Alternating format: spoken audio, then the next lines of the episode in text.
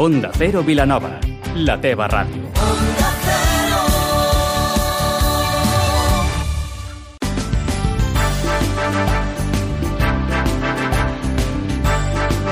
Más de uno Vilanova amb Bernau Vila. Bon dia. Vilanova i la Geltrú ja disposa d'un catàleg de serveis adreçat a les empreses per potenciar l'activitat econòmica i turística del municipi. A continuació els hi oferim més detalls i parlarem amb Olga Arnau, regidora d'Innovació a l'Ajuntament de Vilanova i la Geltrú, qui ens explicarà en què consisteix el Fòrum de la Innovació Local i quins projectes s'hi poden acollir. És dimecres 27 de març amb Vicenç Armero al control tècnic. Comencem.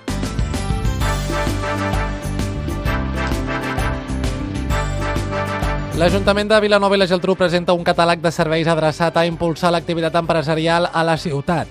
El catàleg, que inclou informació d'auditoris, sales de reunions, restauració i serveis complementaris, està destinat a les empreses, entitats i organitzacions per a que escollin la capital del Garraf com a escenari per dur a terme l'organització de congressos, reunions i esdeveniments.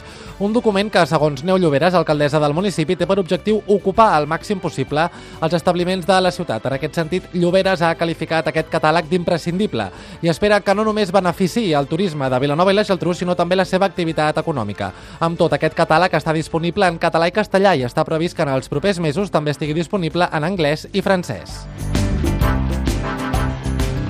El Servei de Jardineria Municipal porta a terme tasques de replantació d'arbres malmesos a la plaça dels Lledoners. En aquest indret de la ciutat s'han retirat diversos exemplars d'amèlies que estaven malmesos i en el seu lloc s'ha replantat cinc exemplars de lledoners, l'espècie que dona nom a aquesta plaça.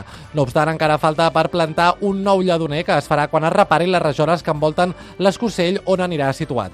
Unes obres de jardineria que arriben després que la regidoria de projectes i obres, serveis viaris i mobilitat detectessin fa uns mesos la caiguda sobtada d'algunes branques i gràcies a una inspecció acurada es van detectar greus afectacions en sis de les mèlies que hi havia en aquesta plaça.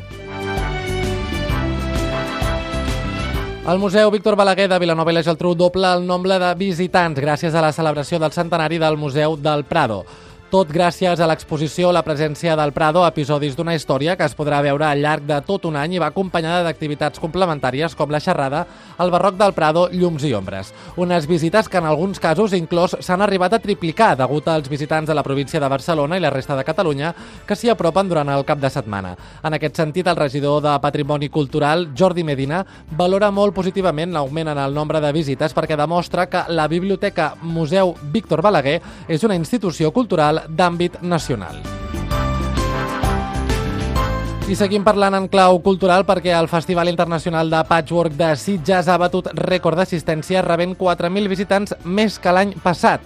Un total de 52.000 persones han visitat el festival dedicat a la tècnica del patchwork que s'ha celebrat a Sitges des del 21 al 24 de març i que ha comptat amb un total de 110 expositors. Enguany, un dels espais que ha rebut major afluència de públic internacional han estat les exposicions, com la del nord-americà Ricky Timso o la japonesa Kumiko Frill, amb més de 6.000 entrades venudes. Un festival que també ha contribuït al sector de l'hostaleria i és que durant els 4 dies que ha durat el festival, l'ocupació hotelera de Sitges ha estat entre el 80 i 100%. I com cada dia a aquesta hora ha arribat el moment de fer una entrevista, avui saludem a l'altre costat del telèfon a Olga Arnau, regidora d'Innovació a l'Ajuntament de Vilanova i la Geltrú, amb qui parlarem sobre el Fòrum d'Innovació Local. Olga, què tal? Molt bon dia. Hola, molt bon dia. Olga, exactament què és això del Fòrum de la Innovació Local?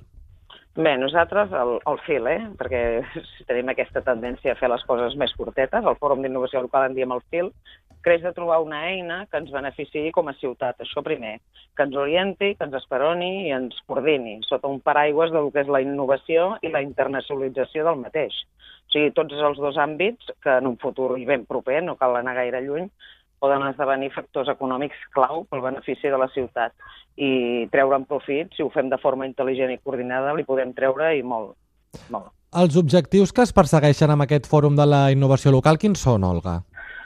Bé, l'objectiu principal és, a part de fer un ens coordinador i gestor de tot el que té Vilanova de potencial, és que Vilanova i la Geltrú ja té capacitats i potencialitats que es desprenen de la seva activitat creativa, imaginativa, innovadora. Innovadors ho som tots i cadascú pràcticament en els seus àmbits en els que desenvolupa i treballa. No? Identificar doncs, totes aquestes potencialitats, posar al primer pla aquestes capacitats i alhora vincular-les a la innovació i al desenvolupament econòmic que alhora fa cohesió social, eh, ajuda a la ciutat intel·ligent i que estem segurs que si ho configurem bé, això ens dona un pas endavant a una ciutat avançada, competitiva i amb qualitat de vida, perquè li podem treure molt de fruit. I quines seran les línies de treball eh, que seguirà aquest fòrum de la innovació local? Bé, les línies de treball ara és crear precisament aquest fòrum. I aquest fòrum vam, la presentació que vam fer al museu, a la Biblioteca Museu Víctor Balaguer, ja ho vam escollir expressament perquè allò, aquest és fruit també d'un innovador, un innovador que en el seu temps era d'un altre, era de les parts arquitectònica i de la part desenvolupadora cultural, però ja va ser un innovador. Doncs vam agafar aquell lloc convocant, a, doncs, evidentment, eh, a la universitat, perquè això és un, un eix que ens dona a àmbits de cultura, als àmbits del mar, a gent que es desenvolupa ja amb la tecnologia, la gent pròpia que ja està treballant amb la innovació, però perquè hi fos present l'administració pública, la universitat, l'empresa i l'usuari a l'hora de treballar tots els projectes, les entitats i biocomerç, o sigui, no únicament un únic sector, tots els sectors que podem desenvolupar a Vilanova i veient que aquesta eina de treball si són capaços i de treure amb consens projectes pels cal treballar tots cap a una mateixa línia, eh, estem definint com volem dintre Vilanova, en plans estratègics locals, dins del turisme, dins de les Smart Cities, i configurar doncs, aquesta eina potent i imaginativa, que sigui àgil i que no depengui tampoc de, un regidor o una regidora que pugui haver al capdavant d'aquesta àrea, sinó de que ja depengui de tot aquest fòrum que l'empenyi a tirar endavant i a seguir projectes de futur.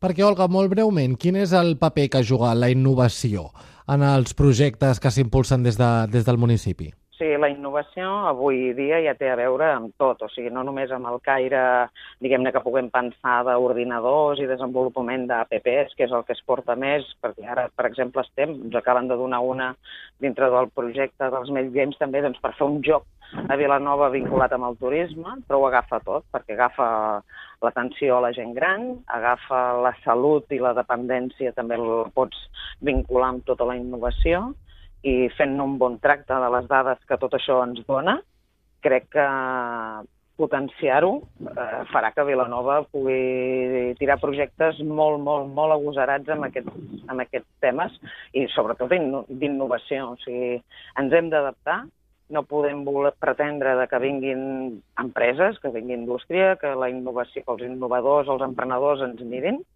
si no tenim una xarxa i tot un vehicle dins de la pròpia ciutat que això ho faciliti. Olga Arnau, regidora d'Innovació a l'Ajuntament de Vilanova i la Geltrú, moltes gràcies per atendre la nostra trucada i que vagi molt bé el dia. Moltes gràcies a vosaltres. Adéu, bon dia.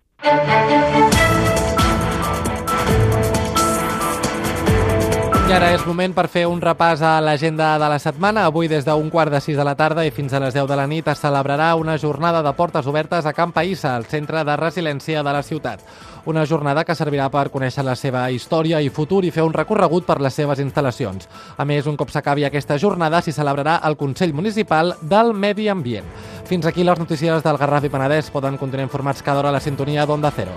Mentrestant, que tinguin un molt bon dia.